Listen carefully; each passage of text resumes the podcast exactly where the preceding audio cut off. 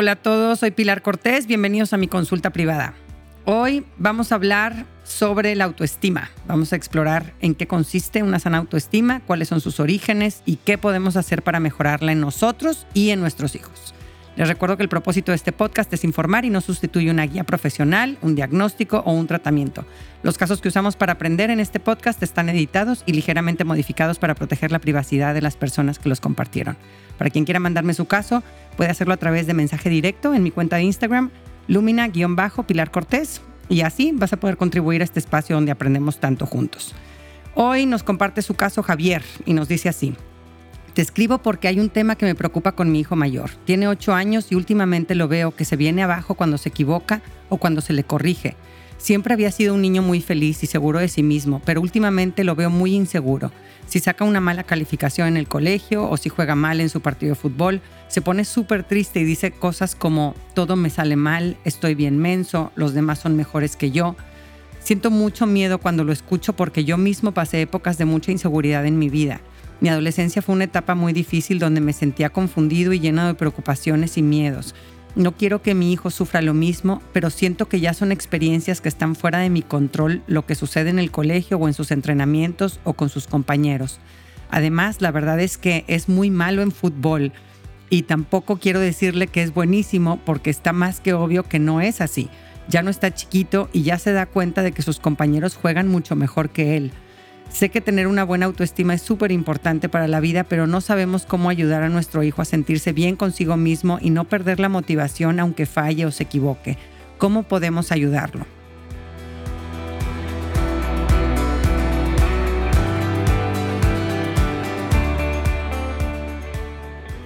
Muchas gracias por compartirnos tu caso, Javier. Creo que expresas una de las preocupaciones más comunes que tenemos los papás y tienes razón en darle importancia a que nuestros hijos desarrollen una sana autoestima. Pero como dices, no, no está tan fácil, ¿no? Y a veces no tenemos muy claro qué podemos hacer para que les guste ser quienes son, ¿no? Que se aprecien, que se valoren, que crean que son capaces de conquistar retos importantes y se sientan cómodos y contentos en su propia piel. Eh, una sana autoestima es un tesoro psicológico, ¿no? Es un factor que impacta positivamente toda nuestra vida. La gente con una sana autoestima es más capaz de conseguir mayores logros, ¿no? Por estudios sabemos que eh, nos ayuda a tener buenas relaciones, esta gente reporta una mayor satisfacción en general, y la baja autoestima, por el contrario, eh, puede conducirnos a la depresión, a no alcanzar nuestro potencial o a tolerar relaciones o situaciones abusivas. Y aquí nos va a ayudar a comprender cuáles son los dos componentes de la autoestima. Eh, los podemos entender como una misma moneda que tiene dos caras. Por un lado está la cara de la creencia de que eres bueno y valioso en ti mismo, independientemente de lo que hagas. Tú ya eres un ser valioso y te sientes valioso. Y después viene un segundo componente de la autoestima, que es la creencia de que eres competente, o sea, eres capaz de hacer cosas valiosas por ti y por los demás, ¿no? Que puedes satisfacer tus necesidades y alcanzar eh, tus propias aspiraciones y metas. El ser humano es espíritu y también es materia. El primer componente que mencionamos tiene que ver con nuestro ser espiritual. Tenemos un alma con valor infinito. Esa ya es valiosa en sí, independientemente de lo que yo haga. Y el segundo componente tiene que ver con mi ser material. ¿no? Vivo en un mundo donde hay que esforzarse, desarrollar habilidades, aprender cosas, producir, hacernos útiles. Hay una historia que contaba Kobe Bryant que creo que nos puede ayudar a ilustrar esto.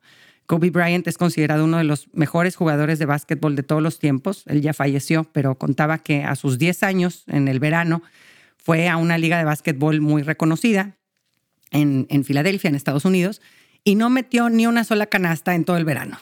Y esto pues obviamente lo desmotivó muchísimo y, empezó a afectar su confianza en sí mismo. Su papá era jugador profesional de básquetbol y, pues él sentía que nunca iba a poder agradar o alcanzar los logros de su papá después de ese verano de resultados patéticos.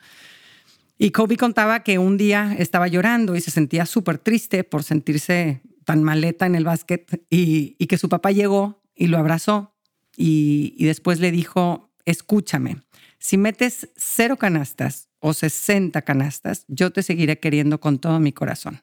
Las canastas que metas no van a cambiar cuánto te quiero. Kobe dice que esto le llegó a lo más profundo del corazón y le dio toda la seguridad que necesitaba para seguir intentando, pero ahora sin miedo a fallar.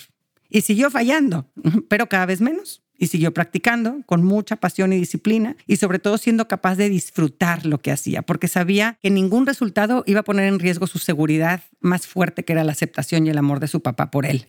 Eh, Kobe Bryant llegó a ser cinco veces campeón de la NBA con los Lakers. Eh, el, que no metió ninguna canasta a sus 10 años fue máximo anotador de la NBA en dos años consecutivos. Fue nombrado el jugador más valioso de la liga tres veces. Ganó dos medallas olímpicas con la selección de Estados Unidos. En fin, Kobe pudo esforzarse y arriesgar para desarrollar habilidades sin miedo a perder el amor y la aceptación de su papá. En esta historia vemos las dos caras de la moneda de la autoestima que acabamos de explicar.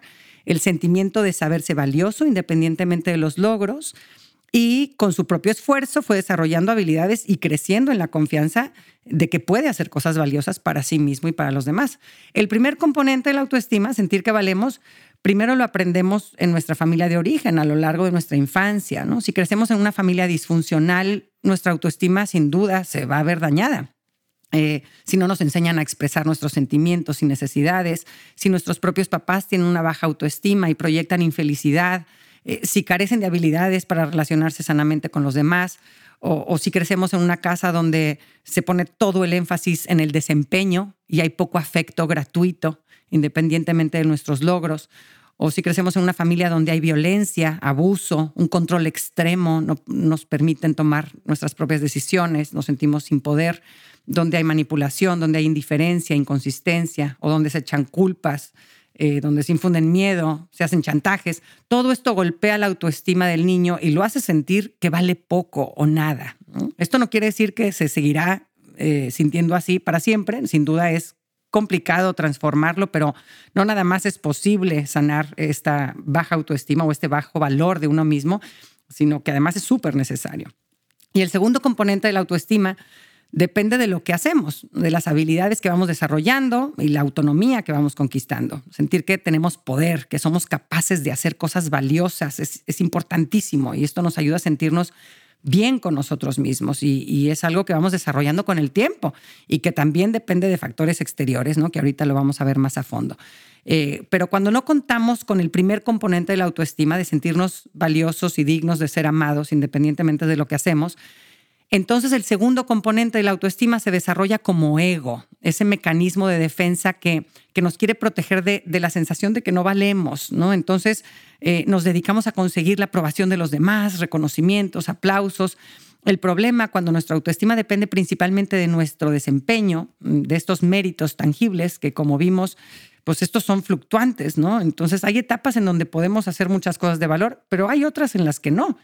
Eh, cuánta gente sufrió un golpe en su autoestima durante la pandemia porque no pudo continuar haciendo lo que los hacía sentir útiles o poderosos. Muchos tuvimos que reinventarnos y encontrar nuevas formas de sacarnos adelante y aportar valor a nuestro entorno. Pero para quien solo contaba con esa cara de la autoestima basada en el desempeño, fue mucho más doloroso y complicado recuperarse. Mencionas que tu hijo Javier siempre lo habías notado muy seguro de sí mismo, pero que últimamente lo notas abatido cuando recibe alguna retroalimentación negativa o se topa con sus limitaciones.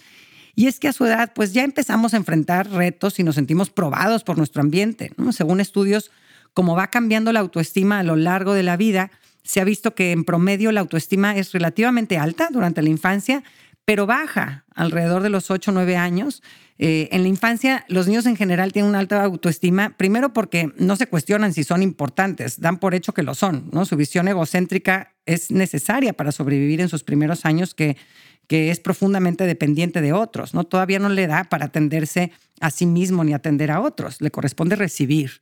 Y otra cosa que sucede en la infancia es que la visión que tiene el niño pequeño de sí mismo pues es demasiado positiva a niveles irreales, ¿no? Mete un gol estando a un centímetro de la portería y sin portero y ya jura que es Messi, ¿no? Así decía mi hijo cuando tenía tres añitos, decía yo era Messi, ¿no? Y se sentía lo máximo ya nada más porque traía puesta la camiseta de Messi y ya creía que era un campeón, ¿no?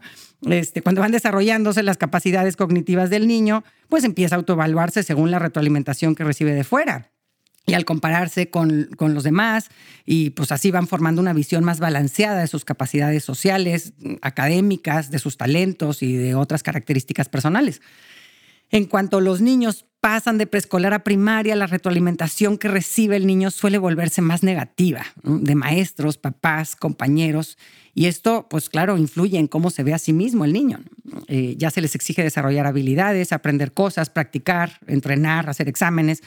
Eh, porque vivimos en un mundo material donde hay necesidades y se requiere esfuerzo para conseguir cosas. Y esa es la segunda cara de la moneda de la autoestima, la de ir desarrollando la confianza de que tenemos el poder de satisfacer nuestras necesidades y aportar algo valioso a los demás, que podemos cumplir nuestras metas, ¿no? Y además ayudar a otros a conseguirlas.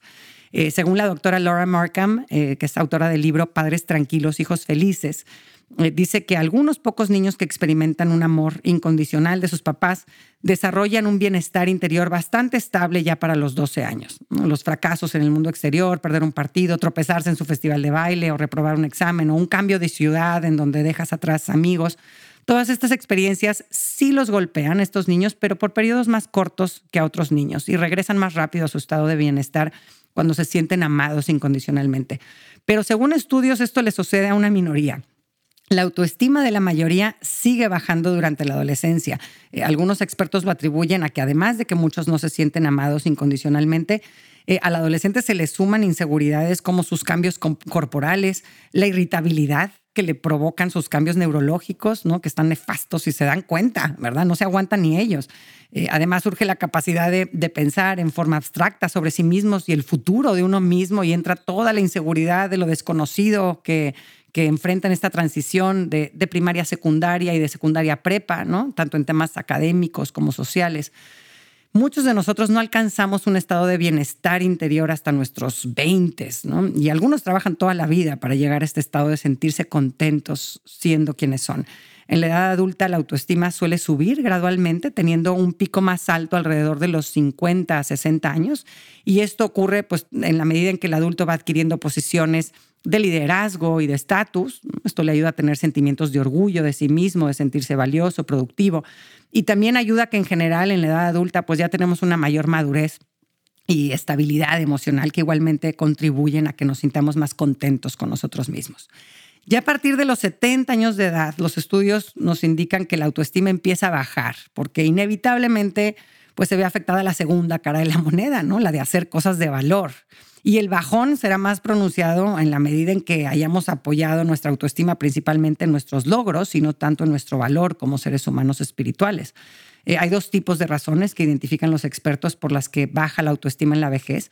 Primero se debe a que perdemos cosas y personas que nos hacían sentir valiosos, perdemos posiciones o roles de prestigio en la sociedad al jubilarnos, perdemos a seres queridos, tal vez a nuestra pareja, amigos, eh, perdemos capacidades físicas y cognitivas, ya no te funciona el cuerpo igual, ni la cabeza.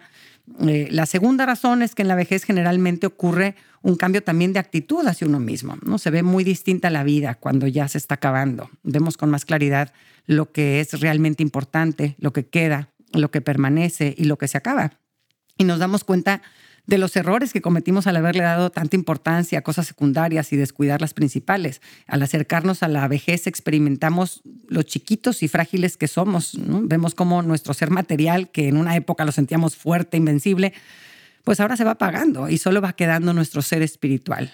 Y creo que hay varios mitos también muy populares que nos confunden sobre lo que fomenta la autoestima y vale la pena aclararlos, tanto para nosotros como para nuestros hijos. ¿no? Primero está el mito de, de, decirle al otro que tiene atributos que no tiene, ¿no? Este, a tu hijo o a tu pareja. A ver, si no canta bonito, no canta bonito, punto. ¿no? Bien dices en tu mensaje, Javier, que tu hijo no es bueno para el fútbol y tampoco está ciego para no darse cuenta. ¿no? Cuando adulamos falsamente, transmitimos al otro que no queremos aceptarlo como realmente es y que nos da miedo como realmente es y preferimos hacernos una idea fantasiosa de él. ¿no? Les transmitimos que, que sus defectos o, limitaciones hay que esconderlas o maquillarlas, ¿no? nunca aceptarlas. Y en el fondo es un rechazo eh, al ser imperfecto del otro. Hay otro mito que es que le subimos la autoestima a nuestro hijo cuando adulamos sus talentos innatos. ¿no? Este, está bien que les hagamos ver a nuestros hijos que son inteligentes, pues si tienen facilidad para las matemáticas o si tienen un gen artístico que heredaron de su abuela. Está bien y está padre decírselos y hacérselo ver, pero esto no puede aumentar su autoestima si no lo usan para hacer algo bueno y valioso con eso, ¿no? Sentir que, que estoy muy guapa, pues me puede dar una sensación de bienestar temporal, pero no va a ser una fuente profunda de autoestima eh, porque no deja de ser algo material, temporal, estático. Solo puede beneficiar nuestra autoestima si hacemos algo bueno con eso, ¿ok? Número tres, tercer mito, darle a mi hijo o a mí muchas cosas materiales. Eso me va a ayudar a subir mi autoestima, ¿no? Comprarme cosas caras para sentirme mejor. Con este bolsón Louis Vuitton, mi autoestima se verá hasta el cielo, ¿no? O el niño de cuatro años que le hacemos un fiestón y lo inundamos de regalos. O una mamá que decía, ay, pobrecita mi hija, tiene muy baja autoestima, le vamos a operar la nariz para que se sienta más segura de sí misma. o el adolescente vestido de marcas caras, de pies a cabeza o con el carrazo. Son parches superficiales que intentan ilusamente sanar un cáncer.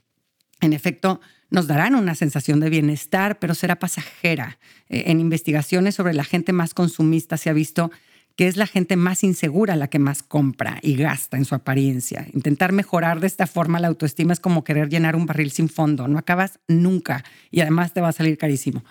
Eh, cuarto mito, que gane muchas medallas y trofeos le va a subir su autoestima. Hay expertos que sí dicen que es importante que le ayudemos al niño a ver algunos de sus logros tangibles que consiguió con su esfuerzo. Ah, pues tu diploma de cuando aprendiste a nadar, después de tus ocho semanas de práctica intensa, lo lograste, ya sabes nadar, ¿no?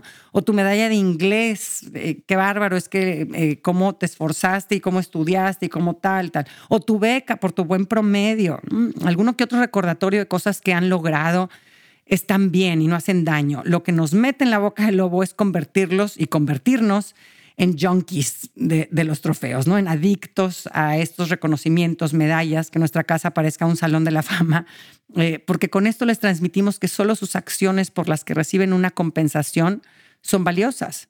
Eh, y hay muchos logros y acciones súper valiosos que, que, por las que nadie te va a dar una medalla, como ser asistente de la maestra de baile con las alumnas más chiquitas, organizar unas misiones, o dar clases de manualidades a niños de bajos recursos, o ser papá o mamá, ¿no? Entonces, es esta, eh, este mensaje que a veces mandamos mal de que solamente lo, que hacemos eh, es importante si recibimos una, una medalla, un reconocimiento exterior. Quinto mito, decirle que es mejor que los demás, ¿no? La autoestima no tiene nada que ver con que los demás estén peor que yo.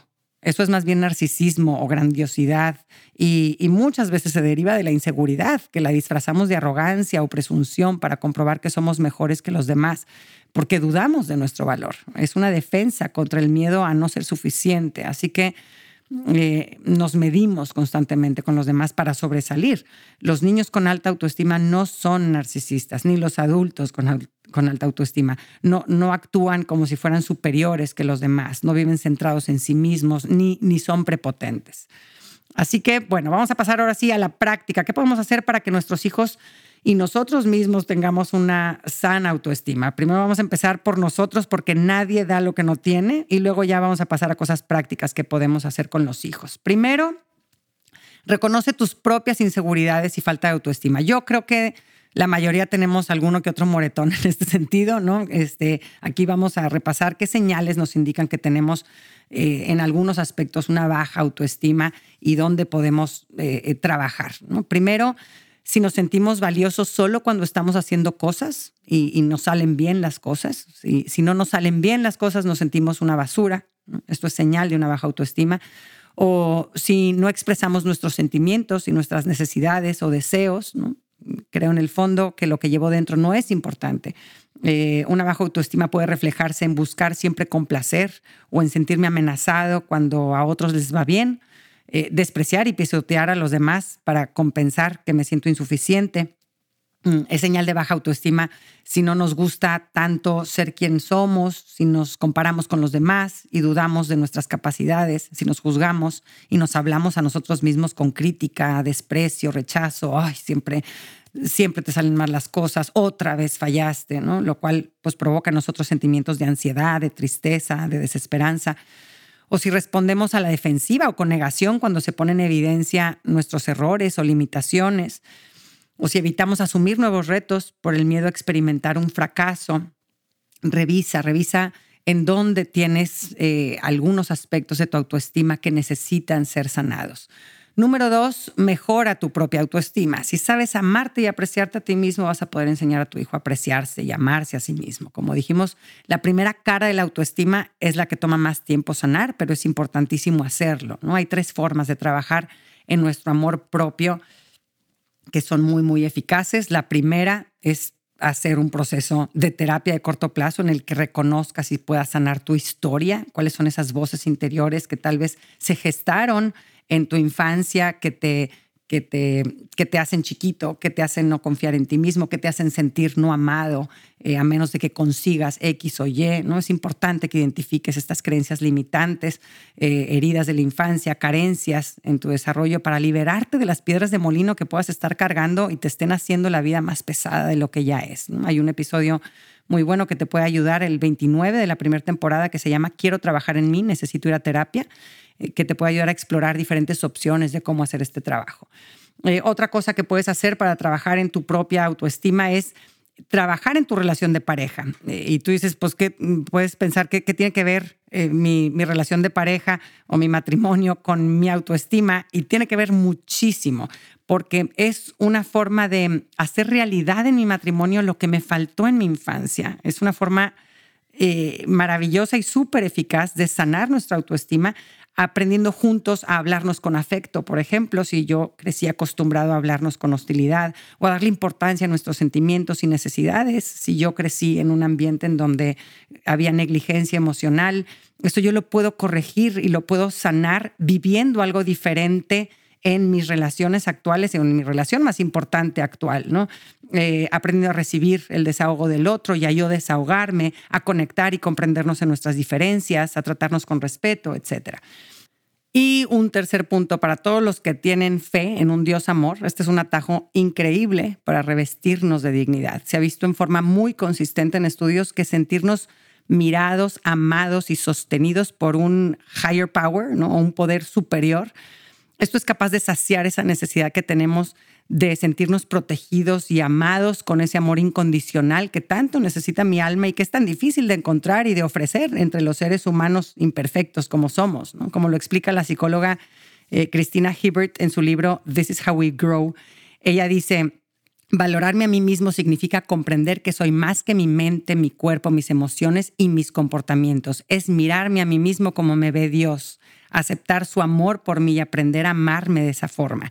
El camino de la relación personal con un Dios amor es una vía maravillosa para mejorar la autoestima. Y para el otro lado de la moneda, de sentir orgullo por lo que hacemos, por lo que logramos, que también es importante, porque como dijimos, vivimos en un mundo material, puedes hacer varias cosas que te ayuden a sentirte bien contigo mismo. Cosas sencillas, ¿no? Eh, esto, por ejemplo, es un ejercicio este, facilísimo, que es dedicar dos minutitos al final de tu día para recordar y celebrar tres cosas que hayas hecho bien, ¿no? poner atención a tus aciertos, eh, darte, tus palmaditas en la espalda por las cosas buenas que hiciste ese día. ¿no? Llevé a mis hijos al colegio, resolví este tema en el trabajo, ayudé a este vecino, me di tiempo para descansar a mitad del día, hice ejercicio, comí saludable, conecté con este hijo o con este amigo. Aunque pueda sonar algo muy simple, hay estudios sobre personas que empiezan a hacer este ejercicio cada noche y han visto que esto les ayuda considerablemente a mejorar su autoestima y a sentirse mejor consigo mismos. Y también es importante que dediques tiempo, dinero y esfuerzo para hacer cosas buenas y nobles para ti, tu comunidad, de las que te sientas orgulloso. Eso ayuda muchísimo a subir nuestra autoestima y provoca un círculo virtuoso que nos lleva cada vez más arriba. Así que trabaja en tu propia felicidad. Lo primero que necesita tu hijo para desarrollar una sana autoestima es tener una mamá y un papá feliz, contentos de ser quienes son. Y ahora sí vamos a pasar a puntos más relacionados con tu hijo. Número tres, para que tu hijo se sienta valioso por lo que ya es, independientemente de sus logros o de sus tropiezos, trabaja para formar con tu hijo una relación de apego seguro. Si no lo has escuchado, es el episodio 34, cómo formo una relación de apego seguro con mis hijos. Eh, ese tipo de relación en la que hacemos sentir a nuestro hijo mirado en su interior, comprendido, acompañado, protegido y seguro, haga lo que haga. Ese es el mensaje más importante para la autoestima. Y además repitamos verbalmente el mensaje del papá de Kobe Bryant, ¿no? Cuando veamos que nuestro hijo se siente muy presionado, desmotivado o con miedo a fracasar, decirle, hagas lo que hagas, seas como seas, siempre te voy a amar con locura. Eso lo necesita también escuchar tu hijo. Número cuatro, ayuda a tu hijo a construir su confianza en sí mismo. Eh, proteger la autoestima de nuestro hijo no quiere decir cuidar que solo reciba retroalimentación positiva, que le salgan bien las cosas y que todo le fluya perfecto. La autoestima se forja también mediante la conquista de retos, lo cual en su proceso conlleva tropiezos. Y entre más difíciles los retos, más afecta positivamente nuestra autoestima. La paternidad sobreprotectora atenta tremendamente contra la autoestima de los hijos porque los hace sentir incompetentes, unos ilusos, torpes. Así que dale a tu hijo oportunidades para desarrollar sus capacidades y que se sientan fregones y, desarrollen este sentimiento de ser poderoso. ¿no? Para las mamás complacientes como yo, esto se nos complica un poquito porque queremos hacerles todo a nuestros hijos y nos cuesta permitirles que sean ellos los que se vayan encargando de sus propios cuidados, ¿no? Desde que ordenen su closet, preparen su lonche, aprendan a pedir ayuda fuera de casa a otros compañeros o al maestro si no entienden una tarea, que sepan hacerse de cenar, eh, más adelante encargarse de los trámites para irse a estudiar fuera y así, según la edad, irles delegando los cuidados de sí mismos y que puedan sentirse personas cada vez más competentes y autónomas en la etapa de la adolescencia es muy importante que nuestros hijos empiecen a tomar puestos de liderazgo para desarrollar habilidades que los hagan sentir competentes y que fortalezcan su autoestima, que se involucren en actividades donde experimenten que tienen el poder de impactar positivamente no solo su propia vida, sino también la de otras personas. Explícale a tu hijo que él tiene que tomar un papel activo en este proceso de alimentar una sana autoestima, que no le va a caer del cielo, que para eso es necesario que asuma retos y se ponga metas ambiciosas para él mismo ir experimentando que puede hacer cosas de valor. Número cinco, recuérdale sus logros del pasado a tu hijo y apláudele cuando haga algo bien en el presente. Eh, la motivación es bien importante. Observa si tu hijo se acordó solito de lavarse los dientes, de hacer su tarea, de tomarse su medicina, de, de recoger su plato y hazle saber que lo notas, que estás atento a estos detalles y ponle un espejo de todos sus aciertos para que se la crea, que es capaz de hacer muchas cosas bien. ¿no? Le estás echando muchas ganas a tu tarea. Me dijo tu hermano que le ayudaste ayer a conectar el Xbox, qué padre. Me dijo que se sintió eh, muy bien de que lo ayudaras, gracias. Y, evita elogiar con, con, generalidades, como eres muy inteligente, qué buen niño eres, ¿no? Enfócate más bien en cosas específicas, concretas que, que hayan requerido de su esfuerzo. Y cuida mucho las críticas, ¿no? No ponerle etiquetas peyorativas ni hacer comentarios despectivos sobre su persona ay, este niño no sabe dónde tiene la cabeza, eres un irresponsable, me vas a volver loca, siempre es lo mismo contigo. Nuestros hijos creen todo lo que les decimos sobre ellos, bueno y malo. Así que usemos nuestras palabras a favor de su autoestima. Número seis, cuando se equivoque o algo le salga mal, ayúdalo a enfocarse en aprender de lo sucedido. Aquí te pongo cuatro preguntitas mágicas que aplicar cuando tu hijo comete un error o fracasa en algo.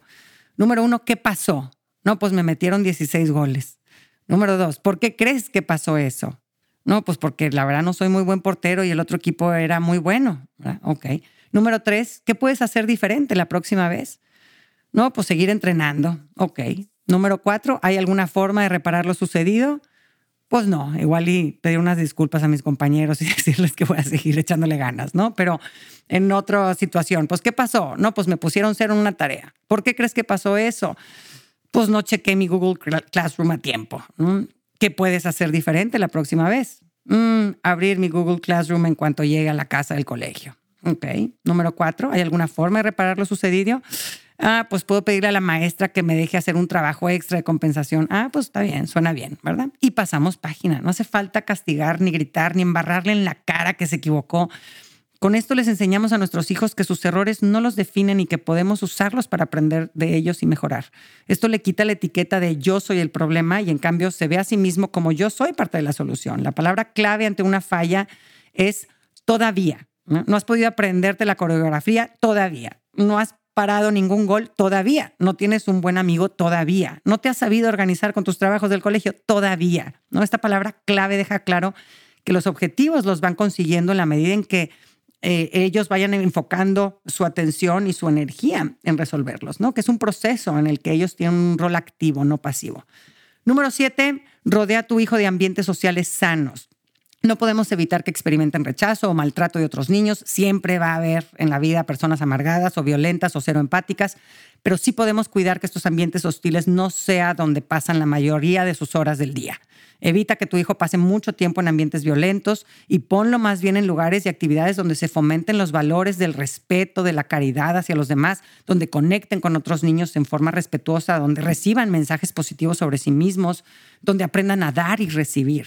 Si tu hijo está en un equipo de soccer donde cuando fallan todos le gritan o se burlan o lo insultan al que falló y el entrenador no los reprende ni les enseña a respetarse y apoyarse, busca el otro equipo con un mejor entrenador que promueva un ambiente más sano y amigable. Si tu hija está en una clase de baile donde traen un chismerío bárbaro y hacen bolitas para criticarse unas a otras y la maestra no hace nada, pa' afuera. Hay lugares con personas y ambientes excelentes, solo hay que buscarlos. Y esto va para nosotros también, para cuidar nuestra autoestima, tenemos que buscar rodearnos principalmente de personas que nos quieran bien y nosotros quererlos bien. Y número ocho, confía en tu hijo. Tu hijo confiará en sí mismo en la medida en que se sienta que crees realmente que él es capaz y que saldrá victorioso de todo esto. De ti obtiene esa seguridad y necesita que lo creas de verdad y se lo digas. Muchos que ahora son papás y mamás en su infancia aprendieron a desconfiar de los demás por la historia que les tocó vivir. Hay quien no se sintió suficientemente protegido por sus circunstancias o por negligencia o, incompetencia de sus cuidadores principales y concluyó que no se puede confiar en los demás, que si quieres que salgan las cosas tienes que hacerlas tú mismo, que los demás son incompetentes. Para un papá o una mamá que creció con esta visión de desconfianza de los demás, es un reto complicado confiar en los hijos y transmitirles confianza. No está en su naturaleza. Así que revisa si tienes esta barrera emocional y trabájala eh, en una terapia donde puedas comprender tu historia y sus personajes y puedas diferenciarla de tu momento presente.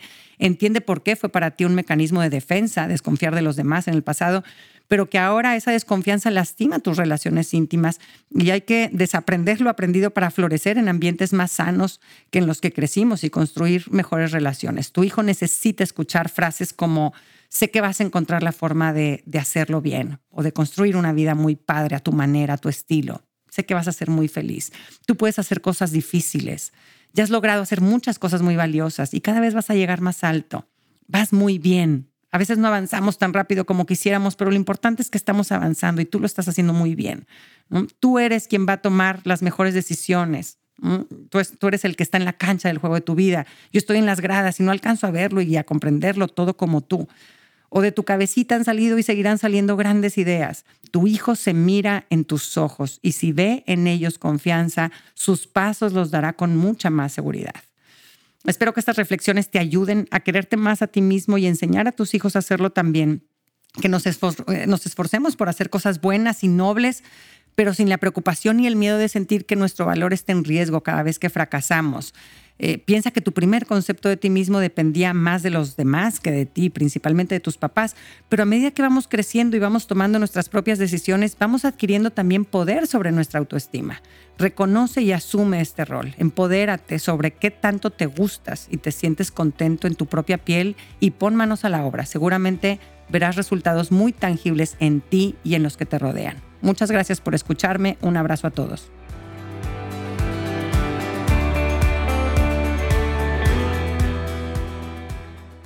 Gracias por acompañarme. Ojalá que hayas recibido a través de este podcast, aunque sea un poquito de luz. Si te gustó lo que escuchaste, suscríbete y aliméntate semanalmente con contenido que te ayudará a construir una vida mejor. Si quieres compartir la luz que te llevaste de este tema, puedes enviarnos tus comentarios por mensaje de voz o por escrito al número más 52 8111 930543 o por email en consulta privada arroba luminapilarcortés.com, cortés con S. En mi página puedes accesar a talleres en línea y más material educativo. Encuéntrame en www.luminapilarcortés.com.